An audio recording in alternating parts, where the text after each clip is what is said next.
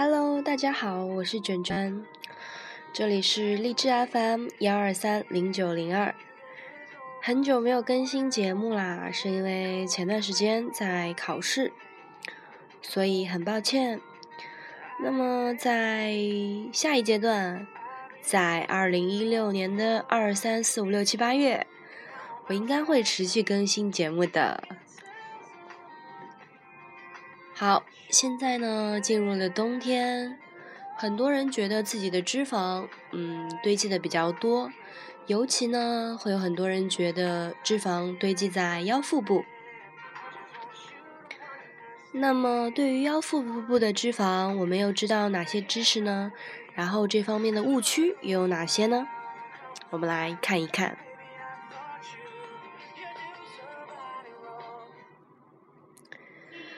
嗯，一些我们常见的脂肪类食品，比如说黄油、奶酪、肥肉等，很多人都认为这些食物是造成我们大腹便便的主要元凶。这种说法是错误的。进食富含脂肪的食物虽然无益于健康，但是任何过多的摄入任何类型的食物。都是你导致腰围膨胀起来的原因。虽然这么说呢，引起我们小腹膨胀的原因也有很多，比如说年龄、饮食，还有一些生活方式，都有可能是原因。所以我们在平时的呃日常生活中呢，可以改变一下自己的饮食习惯，然后和生活习惯。嗯，我们在逛超市的时候，或者是购买食物的时候，我们就可以认真的阅读一下食品商标，看一看它们的成分，减少饱和脂肪摄入啊，反式脂肪的摄入。嗯，刻意的增加水水果蔬菜的摄入，还有控制一些饮食，对于我们美化身形都是非常有益的。还有第二点就是很多男生。还有一部分女生，嗯，平常喝酒会比较多。那么酒精它所含的热量，要比其他食物所含的热量更有促进于脂肪堆积吗？这是对的。其实过多的摄入热量，无论是来自于酒精、甜味饮料，或者是大份的食物，都会增加腰围尺寸。但是这里的酒精呢？确实与腰围是更有一种亲密的关系，是为啥呢？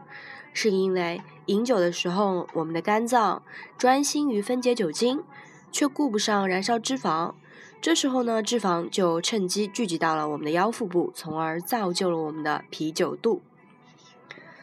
此外，还有研究人员发现啊，酒精会干扰一种调节饱腹感的激素水平，会让我们感到更饥饿。更饥饿的话，就可能会摄入多余的热量，导致腰腹部脂肪堆积。我们所知的脂肪，是我所知的脂肪有饱和脂肪，还有反式脂肪酸、单不饱和脂肪。那么这三种脂肪呢，哪一种不但会使我们增重，而且还会使其他部位的脂肪向腹部集中呢？答案就是反式脂肪。反式脂肪真的不是一个好东西啊，嗯，它呢会促进我们的脂肪聚集在腰腹周围，还会促进其他部位的脂肪组织向腹部靠拢。反式脂肪呢就存在于一些不健康的食物中，比如说冰激凌啊、甜品啊、饼干、油炸食物，还有一些方便速食食品中。所以啊，我们平常要少摄入这样的脂肪。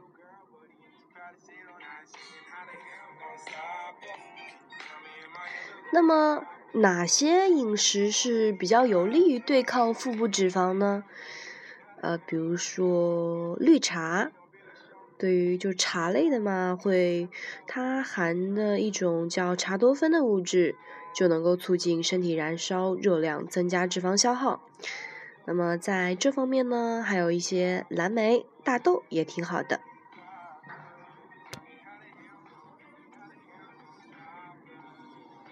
嗯，还有饮食这方面呢，就有人说，嗯，我们为了减少腰围尺寸，多多的摄入一些富含纤维素的食物，这种做法是对的。我们为了呃美型啊、塑身，或者是减少腰腹部的脂肪呢，最好在我们饮食中添加一些全麦食品。比如说，更换一些饮食方式啊，我们把平时吃的白米饭换成糙米或者是黑米，因为精加工的食品呢，会导致肥胖，还会影响减肥效果。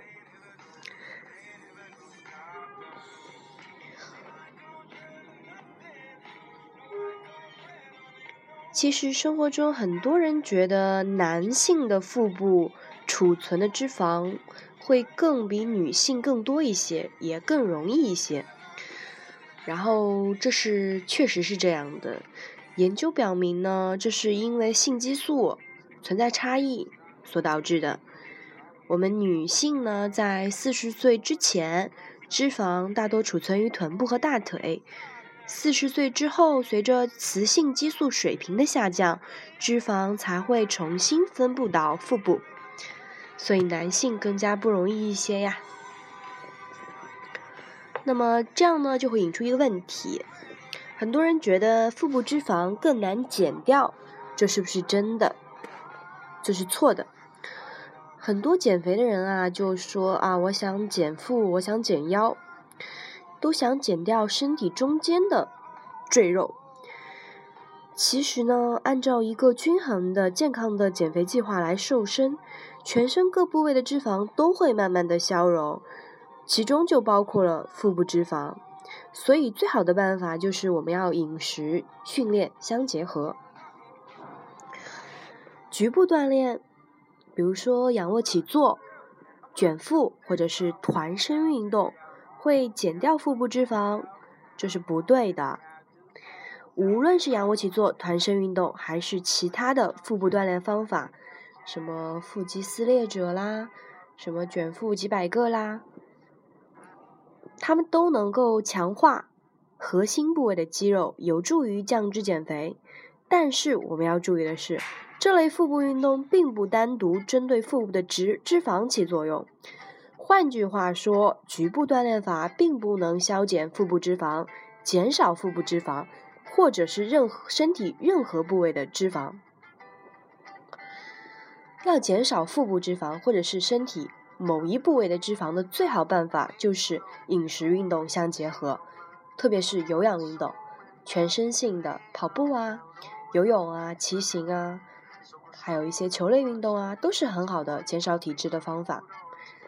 所以再就不要再问一些做几百个仰卧起坐就能够减掉腹部脂肪的这些话了，真的很无语哎。要想减减掉腹部脂肪，主要还是饮食吧，然后配合运动啊，这样是最真的很有效果。我觉得挺容易的，只要管住嘴，迈开腿。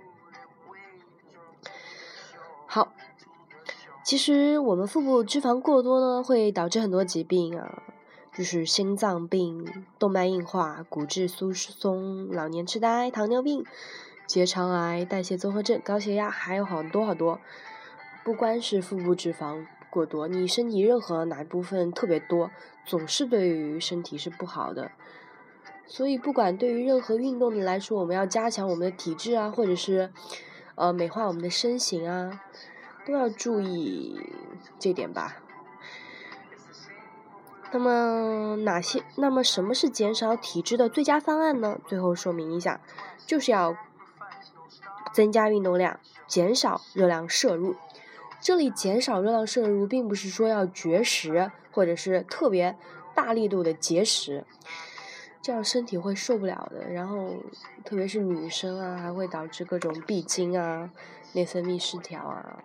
可能男生不会有什么特别明显的表现，但是我觉得这种危险还是潜在的吧，它会在以后慢慢复复现出来，只是女生更容易显性的表现出来而已。所以我觉得任何极端的减肥法都是不是特别持续的，呃，一个很久的办法。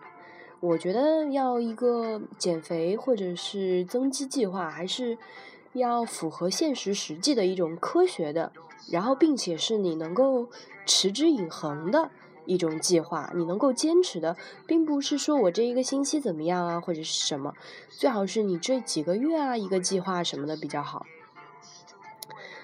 所以呢，嗯，我们比较，我们就说吧，呃，我们饮食中啊，多多去摄入一些奶制品啊、豆类啊、坚果啊、瘦肉啊、鸡蛋啊、禽肉啊，不要摄入一些，啊，也不是绝对的，你可以稍微吃少一点零食啊，但是不要太多嘛。嗯，吃一些健康的有机的食品啊，能够提供我们各种的营养啊，还有助于瘦身减肥。呃，干按照这种食谱呢进行进食。嗯，然后呢，每天再坚持锻炼三十到六十分钟，坚持下来，保持一个科学的作息，这样我觉得，嗯，良好的身形也是离你不远的，然后健康的体魄也会伴我们终身，是吧？